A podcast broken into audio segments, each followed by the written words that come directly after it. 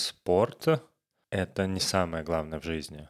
А, Получается, ты всегда можешь получить травму, и у тебя должен быть запасной вариант. То есть, если бы ты не выбрал гандбол, то мы бы сейчас брали интервью у деятеля киноиндустрии или у физика.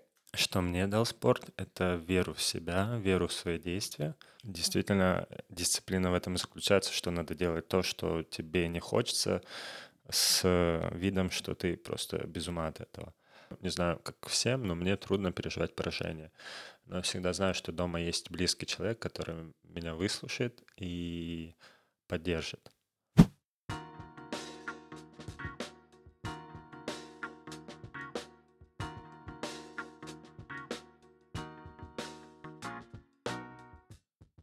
Всем привет! Меня зовут Даша Василева, и это подкаст «Люди, которые смогли». Второй сезон – профессии. И прежде чем мы познакомимся с нашим сегодняшним героем, небольшая рекламная интеграция. Как вы знаете, подкаст «Люди, которые смогли» выступает информационным спонсором первого детского конкурса красоты и талантов «Маленькая мисс русскоязычная Венгрия». И в этом выпуске хочется поблагодарить еще э, нескольких людей, которые причастны к этому проекту и помогают ему воплотиться в реальность. Это создательница короны для для победительницы художница Мария Архипенко. Также ее бренд э, украшений Викантесса выступает спонсором и предоставляет подарки для всех наших девчонок. Э, психолог Ольга Трофимова. Большая благодарность за то, что Ольга будет работать э, с нашими участницами, будет помогать создавать позитивную, экологичную, добрую атмосферу во время репетиции, на самом мероприятии, ну и вообще, чтобы этот конкурс прошел максимально приятно для всех. Фотограф Маргарита Горбачева. А, Рита будет э, снимать наше мероприятие, и у всех останутся профессиональные снимки на память. Также а, она предоставляет для победительницы классный подарок – это сертификат на свою фотосессию. Цветочный бутик Dolce Vita Flowers Будапешт. А, это прекрасные авторские букеты, которые получат наши девчонки также в подарок, и они станут для них украшением этого вечера. И компания Eat Wise Hungary. Это команда экспертов по оценке продуктов питания.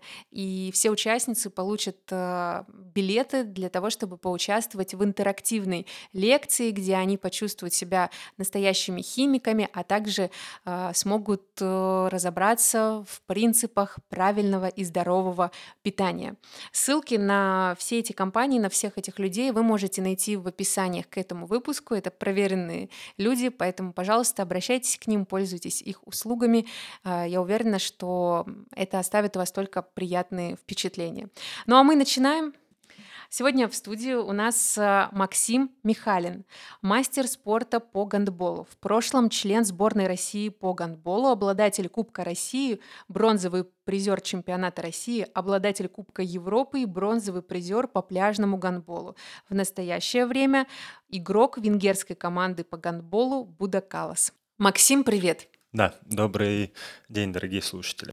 Максим, спасибо большое за то, что ты пришел сегодня и решил рассказать э, о своей профессии. Я думаю, это будет очень интересно, тем более у тебя такой обширный опыт на две страны, где наверняка эта профессиональная отрасль сильно различается. И сегодня мы сможем в это окунуться и понять э, особенность э, профессионального спорта как в России, так и в Венгрии. Но прежде чем мы начнем это обсуждать, расскажи, как вообще ты выбрал эту профессию? Гандбол наверное, не самый распространенный вид спорта, но очень интересный, безусловно. Как э, ты вообще сделал этот выбор и пошел вот по, этому пути? Да, я согласен, что гандбол не самый распространенный спорт, но он в этом, в данном случае со мной, скорее всего, он меня выбрал, а не я его. А, Это был 2008 год, э, была Олимпиада, я смотрел э, гандбол девочек э, против Норвегии в финале вроде. Точно не помню. Могу ошибаться. И я не знал, что это за, за спорт. Я, посмотрев его, потом начался э, учебный год, и к нам пришел тренер по гандболу. Я как тогда был в пятом классе, ходил на все, что такое можно, и меня занесло туда. И с того времени как-то он влился в мою жизнь, и я двигаюсь по этой стезе. Это было в Краснодаре, ты родом из Краснодара, да? А, вообще вот до этого выбора какие у тебя еще были варианты, кем ты хочешь стать, когда вырастешь? Там, не знаю, может быть, космонавтом или кем-то еще. Думал ли ты вообще, были предпосылки к профессиональному спорту? Да, я был очень активным ребенком, занимался всем подряд, футболом, теннисом маленьким, большим, э, волейболом в связи с моим ростом, баскетболом. Но так активно это был только футбол и теннис до гандбола. Я в четвертом классе занимался настольным теннисом, э, занял первое место в городе среди школ. И когда в пятом классе пришел тренер по гандболу, тренер по настольному теннису очень ну, был расстроен, когда я ему, сказал, что все, я завязываю. У меня были хорошие данные для тенниса, и хорошо получалось. Но гандбол взял верх. Честно говоря, не э, совсем имею представление об этой игре, такое прям подробное. Вот расскажи, что такое гандбол? Это то же самое, что футбол, только мяч носится в руках? А, в целом это что-то между футболом и баскетболом. А, да, мяч в руках действительно. А, есть ворота, и вы бегаете с одной стороны на другую сторону забивать мяч руками в чужие ворота, если вкратце.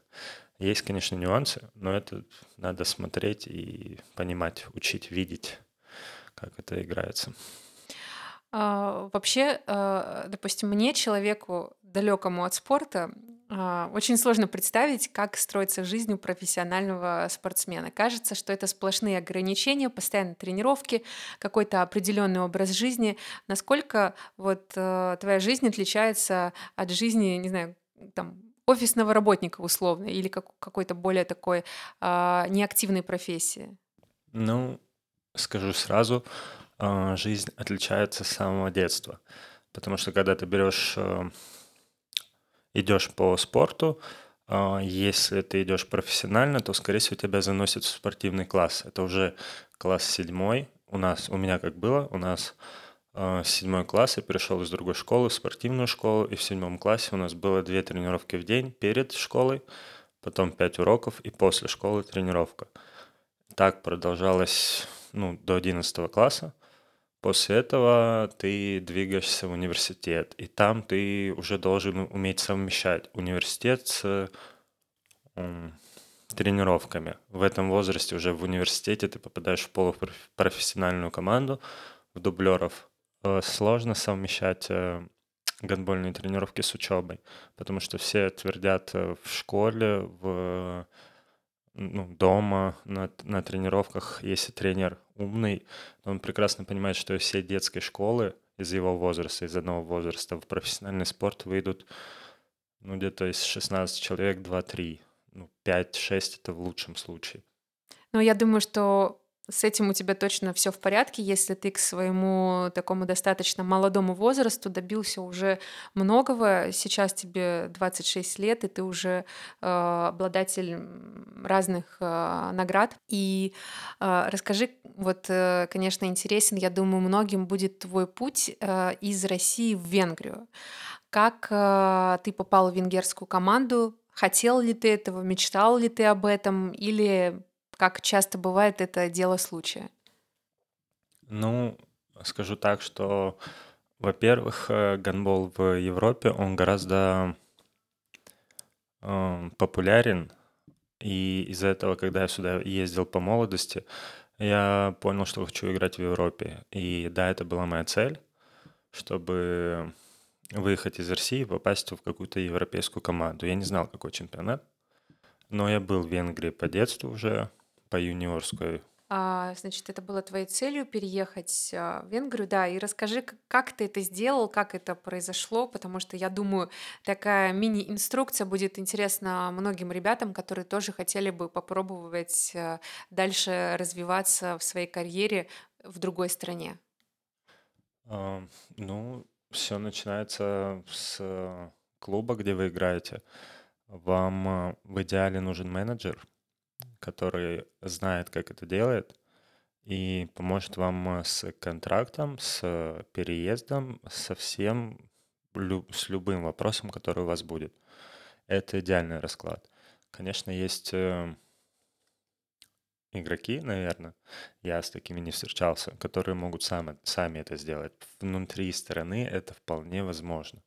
Но когда ты сталкиваешься с переездом, здесь очень много вопросов, подводных камней, которые придется решать. И это сложно. Когда ты сам переезжаешь, это, наверное, чуть-чуть легче. Но если у тебя есть семья, в данном случае у меня есть жена, э, это чуть-чуть сложнее. Если есть ребенок, то это дополнительные сложности. Поэтому менеджер, я думаю, это обязательная часть. Ну, все-таки как это было? То есть ты нашел менеджера и сказал ему, что ты хотел бы попробовать, и он уже начал тебя продвигать и искать какие-то варианты в разных странах. Mm, да, у, меня получилось, сложилось так, что э, сокомандник, который уже закончил с гандболом, стал, с гандболом, стал тренером, э, связался со мной и сказал, что вот есть менеджер, группа менеджеров, так скажем, э, которая из женского гандбола передвигается в мужской. И вот они ищут игроков, которым надо переехать. Я им, ну, он знал, что мне я хочу переехать, и они связались со мной. В итоге я созвонился с ними, они мне все рассказали, как типа будет. Сказали, что надо скинуть видео игр, и они нарежут клип, который будет э, моей визитной карточкой, как я понял. Э, они мне сделали клип, и где-то в феврале, если сезон начинается в сентябре, то в мае уже команды укомплектованы, в феврале начинается, начинают искать игроков, скажем так. Вот. И у нас, у меня были предложения из разных чемпионатов, но из-за того, что я уже был в Венгрии и примерно понимаю, что здесь и как, я выбрал Венгрию. Вот. Плюс э, менеджер мне объяснил, что строится здесь проект определенный, и я поверил в этот проект, и переехали мы именно сюда. Ты в Венгрии уже два с половиной года, то есть уже можно сложить э, некое впечатление, такое достаточно основательное, глубокое, о том, как устроен здесь спорт, в частности гандбол, и э, какие самые большие различия между российским и венгерским спортом ты вот на данный момент э, заметил? Чем вообще отличается твоя работа здесь и там? Если честно, особо ничем. А, в, во внутренней кухне, в самой команде мало различий. Но я бы сказал, что зрителей э, побольше. Раза два, а то и три приходят на игры. Вот. Но как внутри команды все то же самое. Возможно, из-за того, что он чуть популярней, э, залы чуть лучше, чем в России. Вот. Как ты думаешь, э, с чем связана а, большая популярность этого спорта здесь? Не знаю, это как-то сложилось со временем. Я не могу сказать, э, из-за чего. Просто здесь как-то люди больше ходят на это, больше смотрят и больше болеют. Мгм. А как тебя приняла команда? Там а, команда вся состоит из венгров или еще есть иностранцы? Ам, У нас есть еще иностранцы. Есть хорват. На тот момент, когда я приходил, был серб, хорват и черногорец. А, вот. И я когда пришел, в принципе, в команде было 8 или 9 человек новеньких. В итоге мы как бы все потихоньку вливались в команду. И все было отлично. Единственное, я на тот момент не знал язык, и это было проблемой, я бы так сказал. Я быстро выучил гандбольный язык, э, потому что там не очень много. Но в общем и целом сейчас уже говорю, но на тот момент это была проблемой. А так среди ребят все было хорошо. Все очень добродушные, доброжелательные и дружный коллектив. Какую-то, может быть, э, разницу в менталитетах ты замечаешь? Есть вот какие-то такие вещи? Не знаю. У нас получается, я, я думаю так, что в команде э, в любой э, команде есть э, похожие личности. В любой команде есть э, игроки, э, люди, которые э, в раздевалке очень много разговаривают и как бы сплочают ее. И я думаю, это не важно э, какой то национальности. Если брать именно культуру, то чуть-чуть, конечно, венгры отличаются. Но если брать именно как э, мир устроен в раздевалке, то это всегда что-то похожее. Да, в раздевалке есть лидеры, есть э, люди, которые любят музыку свою поставить, есть э, техони. А вообще вот в этом виде спорта есть ли какая-то такая острая конкуренция между людьми в одной команде или, а, ну, между командами, понятно, но вот все же как бы есть вот такой, такие напряженные конкурирующие моменты? А, я думаю, нет, потому что это, во-первых, командный спорт. Если ты хочешь действительно добиться больших результатов, ты должен э, действовать командно. Вообще вот э, в гандболе, когда там мальчишки начинают заниматься, какие э, принципы им э, преподносятся вообще от тренера? Какие-то жизненные, спортивные, что вот начинает э, закладываться в голову, что с тобой осталось вот в голове, в твоем характере именно благодаря э, вот росту, взрослению на гандболе? Во-первых, это все зависит от тренера, какой у него опыт, какая он личность. У нас э, был очень классный тренер, и он, э, как я думаю, бил в меня главную мысль, э, что спорт это не самое главное в жизни.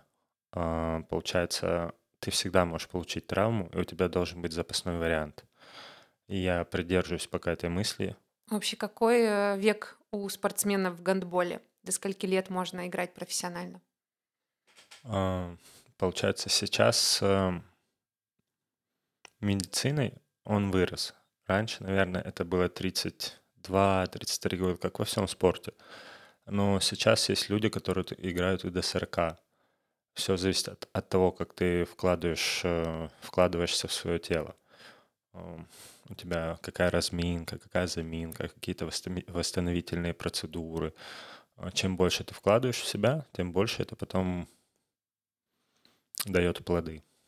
Вот, кстати, про это интересно узнать, как ты а, вот вкладываешься как раз-таки в свое тело, какой у тебя а, образ жизни, режим дня, как часто ты тренируешься, может быть, какие-то особые вещи делаешь там для поддержания своей физической формы. Я думаю, у меня самый стандартный. Это а, стандартный, наверное, день, две тренировки в день, утром подъем где-то в 7 часов, завтрак, выезд на тренировку, в 9.30 сама тренировка. Перед тренировкой в идеале э, проработать какие-то больные места, э, закачать или размять получше. Потом после самой тренировки э, потянуться. Это в обязательном порядке. И потом обед, э, вторая тренировка, точно такой же процесс перед тренировкой а, сделать э, дополнительные процедуры, а после тренировки, если надо, тоже сделать дополнительные процедуры и потянуться. Здесь в команде у нас принято по средам еженедельная баня и сауна. Ну, нет, еженедельная сауна а, с э, бассейном, больше джакузи а, и массаж. Вот. Очень приятное обязательство такое. Да, да в идеале в каждой команде есть массажист, и если у тебя что-то ноет и болит, или что-то доставляет дискомфорт, ты всегда к нему можешь обратиться, и он что-то поможет, что-то сделает. У тебя вот эти тренировки два раза в день, каждый день? Все зависит от расписания. Если мы смотрим на предсезонку, то здесь у нас получается понедельник, вторник две тренировки, среда одна утром и восстановительные процедуры. Четверг э, две тренировки, пятница тоже тренировки, либо игра товарищеская. Если смотреть на сезон сам, когда у нас есть игры, то, допустим, возьмем в субботу у нас игра, после игры у нас выходной обязательно, понедельник вечером тренировка, во вторник две, в среду одна, в четверг две и в пятницу одна. И опять игра в субботу. Это стабильное расписание, которое здесь очень редко меняется, но в России было чуть-чуть иначе. А если мы берем тренировки не командные, а какие-то твои личные, физическая нагрузка, и вот ты понимаешь, что тебе нужно это делать, но наверняка бывают дни, когда хочется валяться в постели, смотреть сериалы и не ходить никуда. Можешь ли ты себе это позволить, или тебе необходимо вот настолько жестко придерживаться этого режима, чтобы быть всегда вот прям по максимуму в прекрасной физической форме? А, В идеале тебе надо, я думаю, чувствовать свое тело. И действительно, дисциплина в этом и заключается, что надо делать то, что тебе не хочется, с видом, что ты просто без ума от этого. Но я каюсь, иногда могу не пойти, не поехать на тренировку а, дополнительную. Как ты любишь а, отдыхать помимо вот этой спортивной деятельности своей? Что для тебя лучший отдых, когда ты реально расслабляешься? Ну, хороший вопрос. Я считаю, что отдых это противопо- противоположное действие эм, твоей работе. В данном случае из-за того, что я много бегаю, двигаюсь, э, это просто полежать на диване посмотреть телевизор или по- поиграть в PlayStation. Есть ли у тебя какой-то, может быть, кумир или ориентир из спортсменов? Или кто просто вызывает симпатию большую? Ну, мне больше вызывают симпатию люди те, которые эм, добиваются своих успехов. Не те, которые свой талант развили настолько, эм, что, короче, не те, которые родились с талантом, а те, которые добились э, благодаря усердной работе. Если брать какие-то супер очевидные, то это, наверное, Месси, Роналдо. В данном случае я, скорее всего, на стороне Роналдо, потому что он очень сильно работает, очень много работает. И из-за этого он мне чуть... Они оба великих футболиста, но он мне больше чуть от- откликается во мне. Как ты думаешь, почему э, кто-то из спортсменов добивается вот таких э, успехов, а кто-то нет? Ведь все тоже работают, вкладываются, у всех э, дисциплина, но почему кто-то вот остается незаметным, а кто-то выходит вперед, вот именно в спорте? Я думаю, это только дисциплина, усердие. Талант, конечно, присутствует, но я считаю, что дисциплина и работа в разрезе времени э, всегда бьют талант. Талант, он скоротечен, э, э, но величайшие, они играют на одном и том же уровне стабильно, и у них амбиции и мотивация не заканчиваются, потому что вот э, они такие. Ну Вот если говорить про амбиции, ну, если ты вообще готов э, поделиться своими планами на будущее, ну, либо нет, а, какие у тебя э, есть высоты, которые ты бы хотел а, достичь? Ну, как спортсмен, Да. э, самые стандартные — это выиграть Лигу чемпионов, там, э, игра за сборную, выиграть чемпионат какой-нибудь еще. Вот ты был э, членом сборной России, сейчас ты в Венгрии. А, мог бы ты быть членом сборной Венгрии? Хотел бы ты этого? А, Я думаю, что нет. Я в данный момент я не хочу.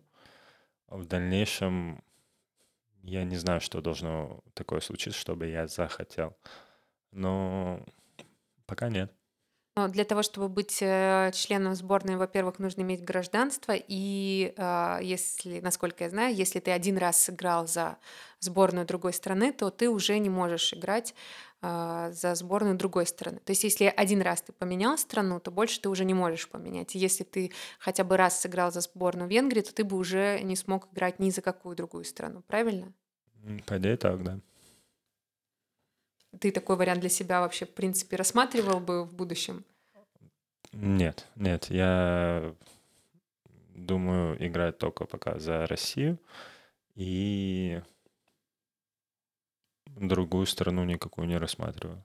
Какие самые а, частые травмы у гандболистов? Ну, думаю, самое частое это колени и плечи. Вот. Колени страдают, наверное, у всех видов спорта, которые э, играются на паркете, на площадке. И получается в гандболе это миниск, кресты, э, плечи, я точно не знаю там что, там может много что учиться. Естественно, голеностоп. Голеностоп, да, вот голеностоп, колени и плечи. Но это самое, наверное, то, что травмоопасное в моей деятельности. Ты уже знаешь свой вариант Б, что ты будешь делать после того, как а, закончится твоя карьера по возрасту, а, как спортсмена именно? А, да. У меня в планах, естественно, это стать тренером. Я хочу, мне это нравится, хотя это еще никогда не делал. Ну а вот если бы не гандбол, то что? Чем бы ты занимался в жизни тогда? Не знаю. Вот я люблю кино, но какие-то другие деятельности я не рассматривал еще так под микроскопом. Ну, в школе я сдал физику. Что-то бы да придумал. То есть, если бы ты не выбрал гандбол, то мы бы сейчас брали интервью у деятеля киноиндустрии или у физика. Да, думаю так, именно так. Расскажи вот еще по поводу образа жизни. Мы не договорили по поводу твоего питания. Просто я знаю твою супругу и знаю, насколько она тебя шикарно э, готовит и кормит. Какие вообще у тебя, а, как у спортсмена, есть критерии в питании? Что ты должен есть обязательно? Вот, может быть, какая-то специальная диета или что? Или ты ешь просто все, что хочешь, или какие-то принципы профессиональные есть, которые нужно соблюдать? А, в идеале, конечно, питаться правильно. И а, есть поменьше тяжелой пищи, соблюдать э, калорийность, но у меня жена очень вкусно готовит, и поэтому я иногда не слежу за правильностью питания. Единственное, чего я придерживаюсь, это не есть тяжелую пищу перед играми, либо за сутки. Вот так вот. А так э, все как у всех. А, ну какая должна быть калорийность? То есть есть рекомендации какие-то? Там вы вычисляете это как-то вот э, у обычных людей, не спортсменов, э, условно базовая калорийность там вычисляется как-то сначала там вес, рост, э, отнять э, количество килограмм, тогда ты понимаешь как-то там свой индекс массы тела, рассчитываешь калорийность, исходя из активности. Вот у спортсменов какие есть рекомендации? Или вообще нет таких заморочек? Наверное, есть. Я уверен, что есть рекомендации, но я их не придерживаюсь. Не, не знаю. А у тебя больше проблема это набрать вес или наоборот постараться не набрать? У меня хороший метаболизм, мне очень сложно набрать вес, но у нас был тренер, который э, держал вес, получается, штрафовал за лишние килограммы. У меня были ребята, которым было очень тяжело скидывать. И мне прям жалко на них было смотреть, потому что мне скинуть лишний вес — это, ну, два, ну, может, пять дней работы, и все. Вот те ребята, с которыми ты начинал заниматься, все ли дошли до такого уже профессионального уровня или кто-то отсеивался по пути? И если да, то почему люди выпадают из э, этой профессии? Ну, помимо травм. Из моей юниорской команды, из, сказать, детской школы в профессиональный спорт пришло всего лишь два человека. Это, М. наверное, сложность заключается в том, что когда ты тебе нач- ну, становится 18 лет, у тебя появляются другие интересы, и сложно э, сочетать, совмещать, сложно совмещать э, спорт, эти интересы и учебу. И обычно э, спорт э, либо учеба отодвигаются на другой план в этом выборе. У тебя был такой выбор? Был момент, когда ты мог бросить это? Да, да. У меня было, наверное, самый такой основной момент в восьмом классе, когда я хотел еще поменять свою деятельность. Не знаю, что тогда на меня нашло. Я пытался поступить в Суворовское училище но не вышло. И в итоге после этого я четко сконцентрировался на профессиональном спорте. И, наверное, это мне помогло справиться с другими какими-то интересами, когда ты поступаешь в универ, у тебя меняется вообще полностью жизнь, и ты начинаешь э, отказываться от э, каких-то дополнительных вещей в пользу гандбола, в пользу спорта. И когда все другие веселятся, тебе надо идти тренироваться.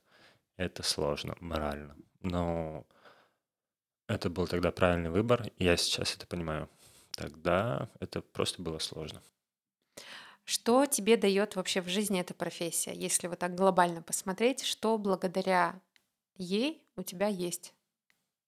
Ну, я, наверное, понял, нам в детстве, ну, в детстве, в школе, когда я был, в спортивном классе учитель по математике сказал, что спортсмены э, взрослеют чуть раньше. Именно морально, потому что вечные соревнования, они закаляют. И это дало определенные плоды. Но также есть вторая, меда... вторая сторона этой медали.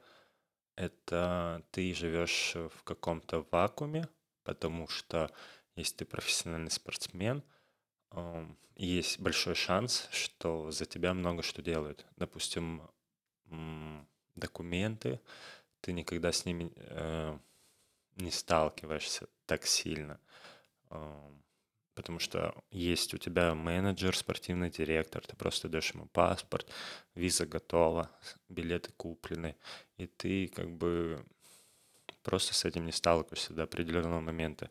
И сейчас это, наверное, не так распространено, потому что есть интернет. Ну, я знаю случаи раньше, что люди очень сильно встречали большие проблемы, когда заканчивался у них, заканчивалась у них карьера, они, грубо говоря, выходили на гражданку, где надо много чему учиться. И это сложности. Что мне дал спорт? Это веру в себя, веру в свои действия,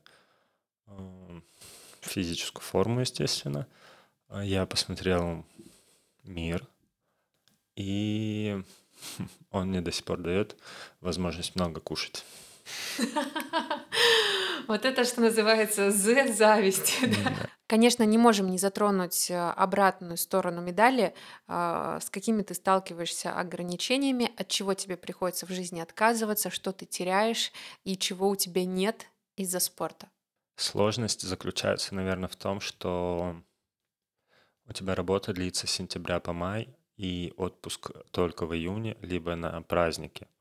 И ты не можешь сорваться в любой момент э, туда, куда ты хочешь. Вот э, как э, твоя семья реагирует на твой график, потому что я думаю, что быть женой профессионального спортсмена очень непросто, потому что все подчинено графику.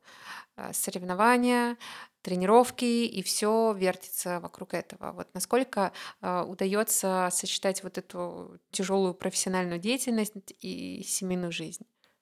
Какие-то, э, может быть, у вас есть особые какие-то правила или принципы да, в семье, которых нет у других семей, потому что вот э, такая специфика профессии.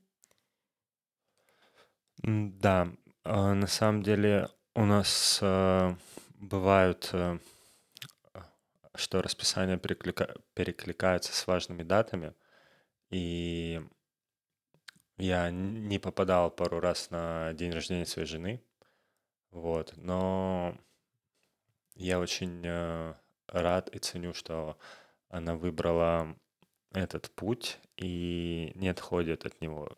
И всегда поддерживает меня в этой деятельности. И на самом деле очень э, трудно, как, ну, трудно профессиональному спортсмену, не знаю, как всем, но мне трудно переживать поражение. Но я всегда знаю, что дома есть близкий человек, который меня выслушает и поддержит. Это Так здорово и так мило звучит. Я очень рада, что в вашей семье именно так. И мы сейчас а, уже заканчиваем, и хочется задать вот такой вопрос.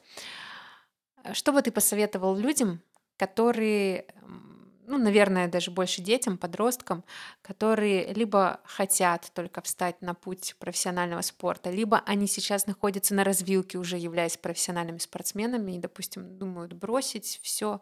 А какой бы ты мог вообще дать совет, поддержать людей в пользу того, чтобы сделать этот выбор? Я думаю, что самое главное — это никого не слушать и двигаться к своей цели. И колебаться только в момент принятия решения, а не тогда, когда ты решил и начал действовать. Максим, спасибо большое за то, что ты сегодня пришел, рассказал о своей профессии. Это очень интересно. Я, например, а, никогда до этого не общалась вот так с профессиональными спортсменами и с представителями такого спорта, как гандбол. Теперь есть понимание о том, что это такое. И я думаю, что этот выпуск будет очень интересен и людям, которые связаны со спортом, и э, людям, которые от этого далеки, но им хочется узнать э, что-то для общего развития. Ну а мы с вами услышимся в следующих выпусках. Это был подкаст «Люди, которые смогли. Профессии». Всем пока-пока. До свидания.